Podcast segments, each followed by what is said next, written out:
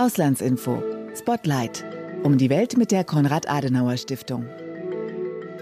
Mit Gerrit Wilke. Und Fabian Wagner. Willkommen. Viele haben es mitbekommen. Am 25. September sind die Italienerinnen und Italiener aufgefordert, ein neues Parlament zu wählen. Premierminister Mario Draghi hatte am 21.07. seinen Rücktritt eingereicht. Am gleichen Tag hat Präsident Mattarella ein Dekret zur Auflösung des Parlaments unterschrieben. Und damit war klar, es wird vorgezogene Neuwahlen geben. Auslandsinfo Spotlight schaut dieses Mal auf Italien. Was können wir von der anstehenden Wahl erwarten? Und was bedeutet sie für die EU? Auch im Hinblick auf dringende Fragen wie etwa der russische Angriffskrieg in der Ukraine. Als Experten haben wir Dr. Nino Galetti zu Gast. Er ist Leiter des Auslandsbüros der Konrad-Adenauer-Stiftung in Rom. Aber zunächst spreche ich mit Fabian über die Ausgangssituation. Hallo Fabian, schön, dass du da bist. Hallo. Die Regierung von Draghi war ja noch nicht so lange im Amt, oder? Also ich kann mich zumindest erinnern, dass es letztes Jahr da Meldungen gab, dass es eine neue Regierung gab unter Draghi. Äh, aber ich gebe zu, es ist auch schwierig, den Überblick zu behalten. Ja, das stimmt. Ähm, Draghi regierte mit seiner Koalition der nationalen Einheit seit Februar 2021. Ähm, das klingt für unsere Ohren ziemlich kurz. Dazu muss man aber wissen, in Italien gab es seit Kriegsende bereits 67 Regierungen. Im Schnitt kommt es also nach etwa 13 Monaten zu einem Regierungswechsel. Dann ist ja die Regierung Draghis äh, voraussichtlich etwa anderthalb Jahre im Amt. Das ist ja dann überdurchschnittlich sozusagen. So gesehen kann man das, kann man das so sagen, ja. Ähm, lass uns mal bei der Draghi-Regierung anfangen. Koalition der nationalen Einheit hieß sie. Ähm, wer war Teil dieser Koalition? Nun, es handelte sich äh, hier um eine Regierung, die von Parteien von links bis rechts außen getragen wurde. Mhm. Äh, also von so unterschiedlichen Parteien wie der linkspopulistischen Fünf-Sterne-Bewegung, Silvio Berlusconis Forza Italia mhm. äh, oder der rechtsnationalen Lega um den ehemaligen Innenminister Salvini. Äh, sie wurde also von allen großen Parteien außer den postfaschistischen Brüdern Italiens unterstützt und hat eine proeuropäische und reformorientierte politische Linie vertreten. Diese breite Unterstützung war für den parteilosen Draghi sehr wichtig. Er war ja selbst nicht vom Erfolg ins Amt gewählt worden, sondern nach dem Auseinanderfallen der Vorgängerregierung vom Staatspräsidenten berufen worden. Äh, mit dieser breiten Unterstützung ist es nun aber, du hast es ja angedeutet, äh, vorbei und Draghis Zeit als Ministerpräsident geht dem Ende entgegen. Ähm, du hattest jetzt gerade über die Brüder Italiens gesprochen. Das sind ja die äh, Fratelli d'Italia. Über die kann man besonders viel gerade in den Medien lesen. Ähm, im Kontext von einem potenziellen Rechtsruck jetzt am 25.09. Was hat es damit auf sich? Ja, aktuelle Umfragen sehen das Mitte-Rechts-Bündnis vorne äh, das aus Berlusconis Forza Italia, der rechtsnationalen Lega äh, sowie der postfaschistischen Brüder Italiens um Giorgia Meloni besteht.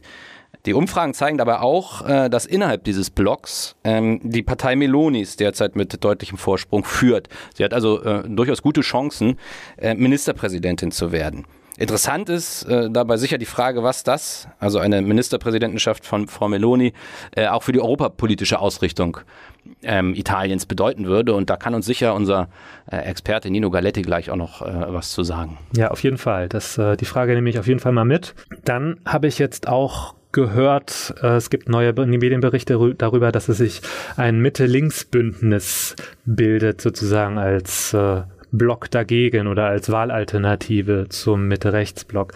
Wie sieht es da gerade aus? Ja, man kann sagen, ein bisschen chaotisch, okay. weil äh, es, äh, aber fangen wir vielleicht vom Anfang an. Ähm, ist richtig, es gibt äh, ein Bündnis, ein äh, Mitte-Links-Bündnis, das von den Sozialdemokraten angeführt wird und daneben Parteien wie die Grünen, die Linken oder auch die neue Partei des äh, Außenministers Di Maio umfasst. Äh, allerdings rumort es bereits wieder in dieser Allianz. Kurz nach dem Zusammenschluss ist bereits wieder eine Partei ausgetreten. Äh, das vor wenigen Tagen äh, haben wir das auch in den Medien äh, gehört. Es ist derzeit, das kann man glaube ich so sagen, fraglich, ob die Mitte-Links-Allianz dem Parteienbündnis im rechten Spektrum wirklich gefährlich werden kann. Die linke Tageszeitung Taz geht sogar so weit und hat jüngst geschrieben, dass das rechte politische Lager bereits den Sekt kaltstellen kann für die Siegesfeiern. Ganz okay. so weit, ganz so weit ist es natürlich noch nicht. Aber dann gibt es ja noch diese Fünf-Sterne-Bewegung, von der man viel gehört hatte. Die habe ich jetzt gar nicht äh, in deiner Auflistung hier gehört. Wie sieht's da aus? Ja, nun, äh, die populistische Fünf-Sterne-Bewegung war ja äh, der große Sieger der Wahlen 2018 mit über 30 äh, Prozent. Und daraufhin trat sie auch dann in eine Regierungskoalition ein. Inzwischen ist die Lage aber äh, bei weitem nicht mehr so rosig, äh, nicht zuletzt aufgrund interner Querelen. Umfragen sagen den fünf Sternen deutliche Verluste voraus. Ich glaube, wenn ich mich richtig erinnere, dass sie jetzt äh, bei der jüngsten Umfrage etwa bei 11 Prozent lagen, wenn man dann guckt, von 33 auf 11. Also deutliche äh, deutlich schwächer. Und die Fünf Sterne treten nicht als Teil des Mitte-Links-Bündnisses an. Das liegt auch daran, dass es Spannungen äh, auf der linken oder Mitte-Links gibt. Ähm, die einen wollen äh, die Politik Draghis fortsetzen, die Fünf Sterne wiederum waren ja beteiligt äh, am Sturz Draghis, wenn man so will, weil sie ja der bei der Vertrauensabstimmung äh, ferngeblieben sind. Äh, so. Genau, das war ja einer der Gründe, warum es dann ähm, zum, äh, ja, warum äh, Draghi dann den äh, Rücktritt eingereicht hat. Zusammenfassend können wir also sagen, dass wir besonders das Mitte-Rechts-Bündnis im Auge behalten sollten. Also allen voran die Fratella d'Italia, die von Giorgia Meloni geführt wird. Sie haben ein Bündnis mit der Lega unter Matteo Salvini und der Forza Italia unter Silvio Berlusconi. Auf der anderen Seite versucht Enrico Letta, der Vorsitzende der Partido Democratico, also den Sozialdemokraten, dem ein Bündnis entgegenzusetzen.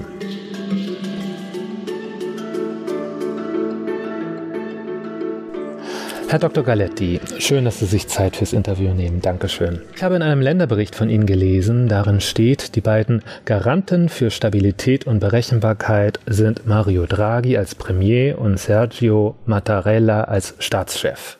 Das Gespann ist ein Glücksfall für das Land und Bollwerk gegen die Kräfte der Populisten und Anti-Europäer von links und rechts. Jetzt ist Draghi am 21.07. zurückgetreten. Haben Sie mit dem Rücktritt gerechnet? Nein. Wir haben die Situation natürlich beobachtet. Wir waren im Gespräch mit vielen Politikern, mit vielen Journalisten, Analysten, Korrespondenten, mit Leuten, die das politische Rom beobachten und wir waren alle gleichermaßen überrascht. Denn wir hatten erwartet, dass am 20., 21. Juli auch die Parlamentarier in ihrer letzten Parlamentswoche vor den Sommerferien eigentlich nur noch Schluss machen wollen und, und in den Sommerurlaub äh, fahren wollen. Dass es da jetzt zu einer Regierungskrise kommen würde, das hat so niemand erwartet. Draghi hat ja mit der Koalition der nationalen Einheit regiert. Auf mich wirkte die Regierung verhältnismäßig stabil. Woran hat es Ihrer Meinung nach gelegen, dass es zum Bruch gekommen ist? Die Regierung war lange Zeit stabil.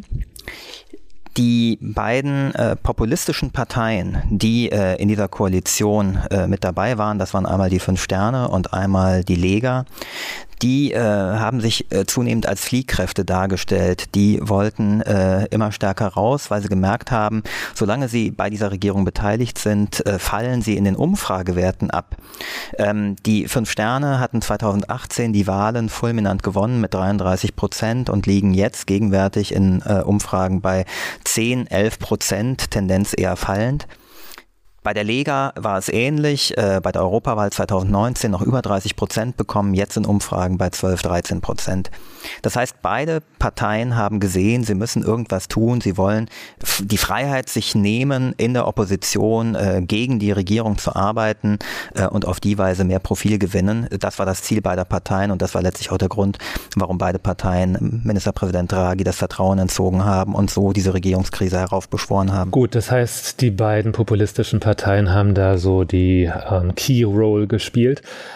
Was hätte denn Draghi besser machen können? Hätte er die noch besser einbinden können? Gab es irgendwelche Schlüsselmomente, wo er hätte anders äh, agieren können? Jetzt so Nein. retrospektiv gesehen? Draghi hat seine Sache sehr gut gemacht. Er ist sehr anerkannt. Er hat äh, höchste Zustimmungswerte in der Bevölkerung. Äh, laut Umfragen liegt die bei über 70 Prozent. Das hat vor ihm lange, lange kein Premierminister in Italien mehr geschafft.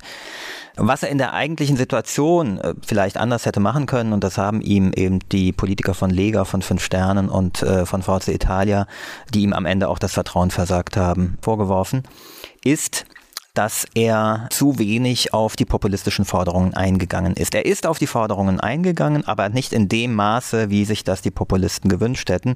Und das war letztlich der Grund, warum die Populisten von links und rechts gesagt haben, sie äh, entsagen ihm das Vertrauen.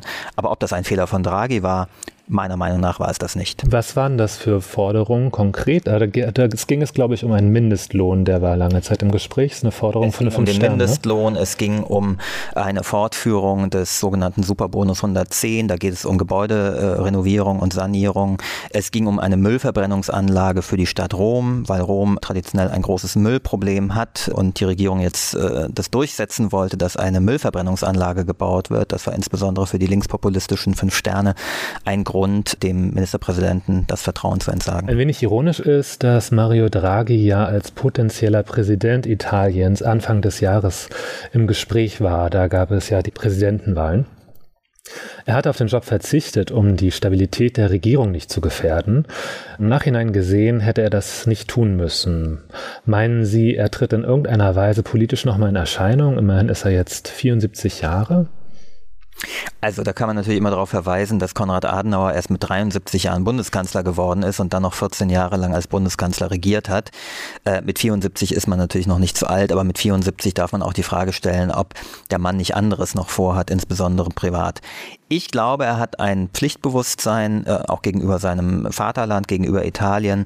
Wenn er vom Staatspräsidenten nochmal in ein solches Amt berufen würde, stünde er bereit.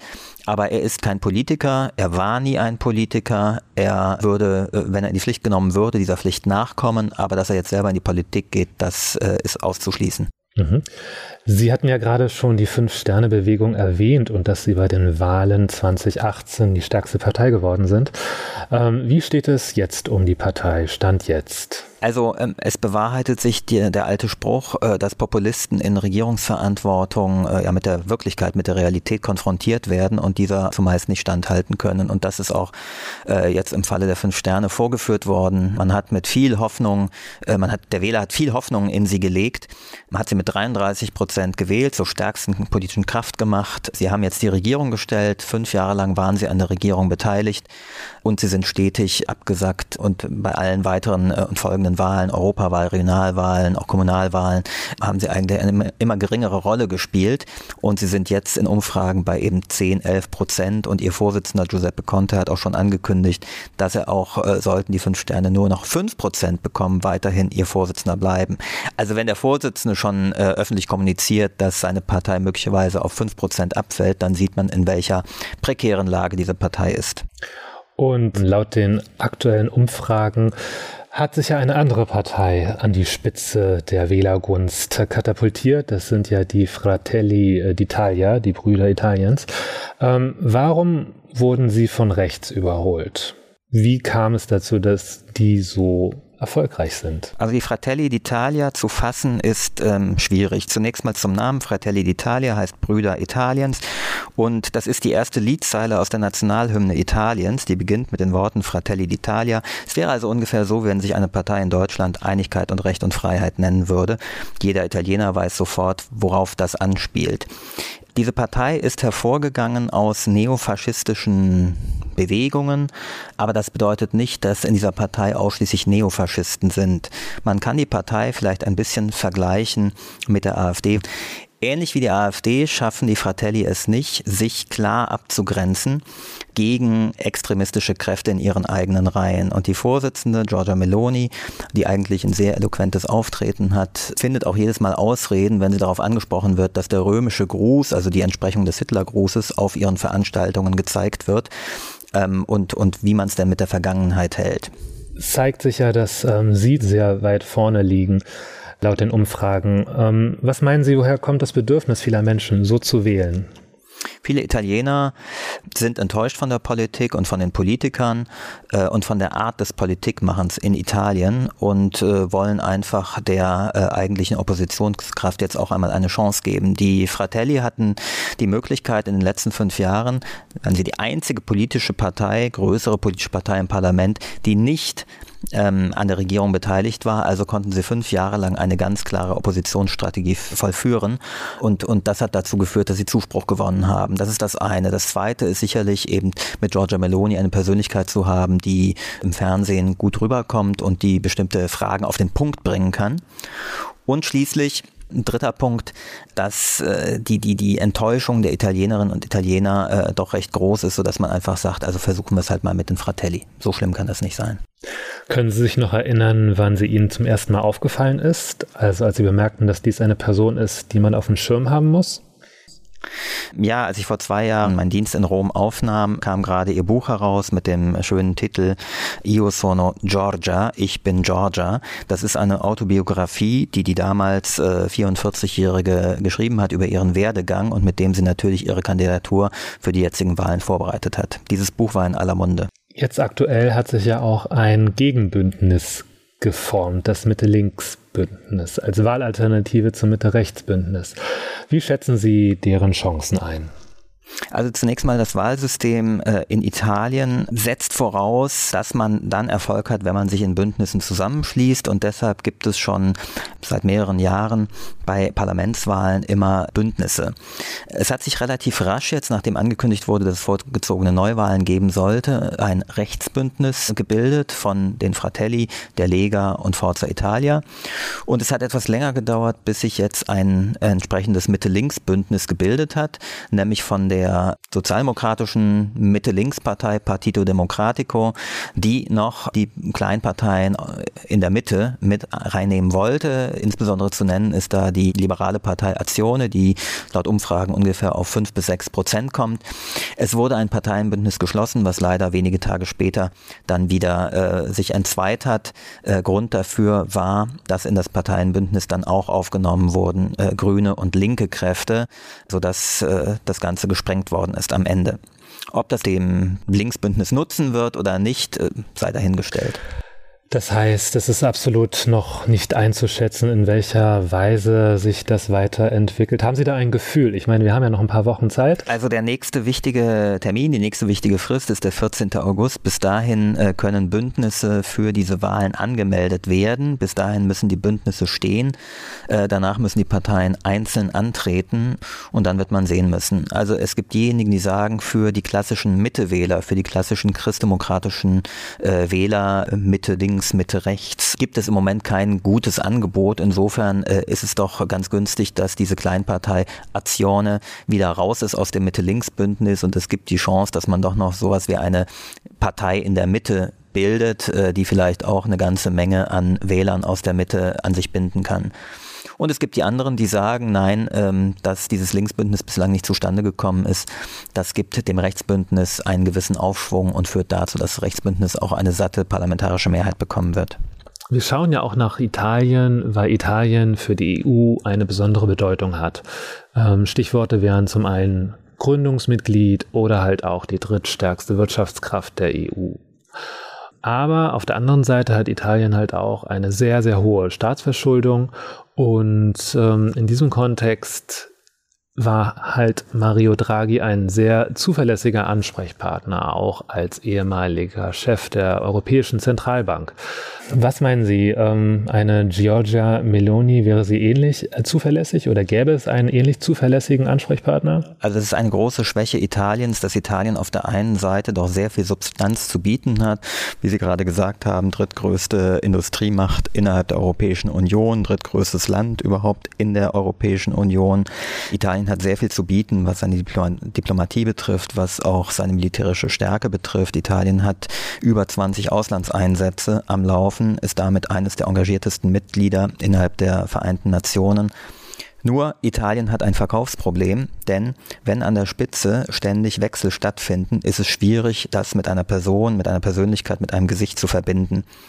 In den vergangenen elf Jahren hat Italien sieben Premierminister gehabt. Äh, nach den Wahlen wird der achte kommen.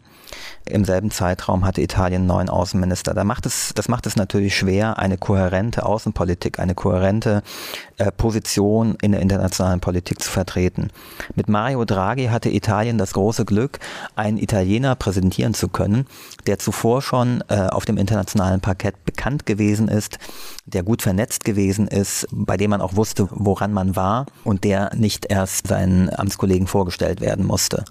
Insofern führt es zu einer Schwächung Italiens, dass es jetzt wieder eine neue Regierung geben wird mit einem neuen Regierungschef oder einer neuen Regierungschefin. Sollte Giorgia Meloni tatsächlich Premierministerin werden, was noch nicht ausgemacht ist, kann man aber davon ausgehen, dass die künftige italienische Regierung weniger europafreundlich sein wird und äh, etwas stärker russlandorientiert sein wird. Ich hatte auf jeden Fall auch ein Zitat von Meloni gefunden. Sie meinte, sie möchte die EU von innen heraus verändern. Ich habe mich gefragt, was das konkret bedeuten sollte. Hatte sie das mal in irgendeinem Kontext näher erläutert? Also in der italienischen Politik äh, ist es nicht so, dass man äh, konkrete Konzepte vorstellt, sondern man hantiert eher mit äh, Schlagworten. Insofern ähm, in der italienischen Politik ist es auch nicht so, dass äh, das, was man einmal gesagt hat, wirklich gilt. Ähm, es gibt weniger dieses deutsche, ich stehe hier, ich kann nicht anders, sondern viel mehr, äh, was kümmert mich mein Geschwätz von gestern. Insofern muss man sehen, was am Ende tatsächlich bei den Wahlen rauskommt, wer tatsächlich an der Regierung sein wird und was sich dann tatsächlich ändern wird. Jetzt im Moment hat Giorgia Meloni äh, gesagt, sie wünscht sich ein weniger bürokratisches und ein stärker politisches Europa. Das ist zumindest schon mal ein Hinweis darauf, dass sie weniger auf der bisherigen Linie der italienischen Regierung sein wird, sondern eher auf einer Linie, die Richtung Viktor Orban oder Richtung polnische PIS deutet. Sie haben ja auch gesagt, dass sie eine andere Perspektive gegenüber Russland einnimmt oder beziehungsweise hat, als in den letzten Jahren vertreten wurde. Was könnte passieren jetzt im Hinblick auf den russischen Angriffskrieg in der Ukraine? Seit Beginn des äh, Angriffs Russlands auf die Ukraine am 24. Februar stand Italien unter Premierminister Mario Draghi klar an der Seite der äh, NATO, klar an der Seite der Europäischen Union und klar an der Seite der angegriffenen Ukraine. So waren zum Beispiel Waffenlieferungen äh, innerhalb der Regierung nicht diskutiert worden. Das war ganz klar, Italien unterstützt die Ukraine. Das kann sich ändern, wenn äh, wir ein Rechtsbündnis in der künftigen Regierung haben werden, wo es zwar mit den Fratelli und mit Giorgio Meloni ähm, eine Figur gibt, die sehr und eine Partei gibt, die stark äh, transatlantisch orientiert sind, wo wir aber mit der Lega und mit Forza Italia zwei Parteivorsitzende haben, die sich rühmen, äh, enge Kontakte zu Putin zu pflegen und die da auch nach dem 24. Februar nicht aufgehört haben damit. Und insofern äh, muss man sehen, welche Konstellation es dann tatsächlich in der italienischen Politik geben wird. Aber eins ist klar, ein, wenn die Regierung von einem Rechtsbündnis gestellt wird, dann wird es eine eher äh, russlandfreundlichere Politik geben als bisher. Was wäre Ihrer Meinung nach der Best Case, was Italien passieren kann? Ich glaube, für Italien wäre es das Beste, wenn es eine gemäßigte Regierung bekommen würde, die weiterhin proeuropäisch und proatlantisch agieren würde. Herr Dr. Galetti, mit welchen Gefühlen schauen Sie persönlich auf die Wahlen am 25. September? Also Wahlen sind ein Fest der Demokratie und es ist immer äh, hochspannend äh, zuzuschauen, wie in anderen Staaten Wahlkampf gemacht wird. Und insofern bin ich da sehr gespannt und äh, verfolge das Ganze mit großem Interesse. Gut, vielen Dank für Ihre Zeit und Ihre Einblicke hier bei uns im Podcast. Gerne. Das war eine weitere Ausgabe von Auslandsinfo Spotlight. Dieses Mal haben wir nach Italien geschaut und auf die anstehenden Parlamentswahlen am 25. September 2022. Wir werden euch auf jeden Fall auf dem Laufenden halten, wie die Ergebnisse sind und was das halt auch weiter für Konsequenzen hat. Auf auslandsinformationen.de findet ihr weitere spannende Informationen und Neuigkeiten aus der Auslandsarbeit der Konrad-Adenauer-Stiftung. Genau, und den Link werden wir euch auch nochmal äh, in die Shownotes tun, äh, genau wie den direkten Link zu unserem Auslandsbüro in Italien, wo ihr weitere Berichte zur italienischen Politik findet. Natürlich findet ihr uns auch bei Facebook, Twitter und Instagram. Auch in den Shownotes ein Link, wo ihr unser Heft Die Auslandsinformation lesen könnt. Entweder digital als Printmagazin. Und ich werde auch noch mal einen Link dazu tun, wo man das Heft abonnieren kann. Stichwort äh, abonnieren. Äh, natürlich kann man auch unseren Podcast hier äh, auf den üblichen Kanälen abonnieren und da würden wir uns natürlich auch drüber freuen. Vielen Dank fürs Zuhören und ich freue mich schon aufs nächste Mal. Tschüss. Tschüss.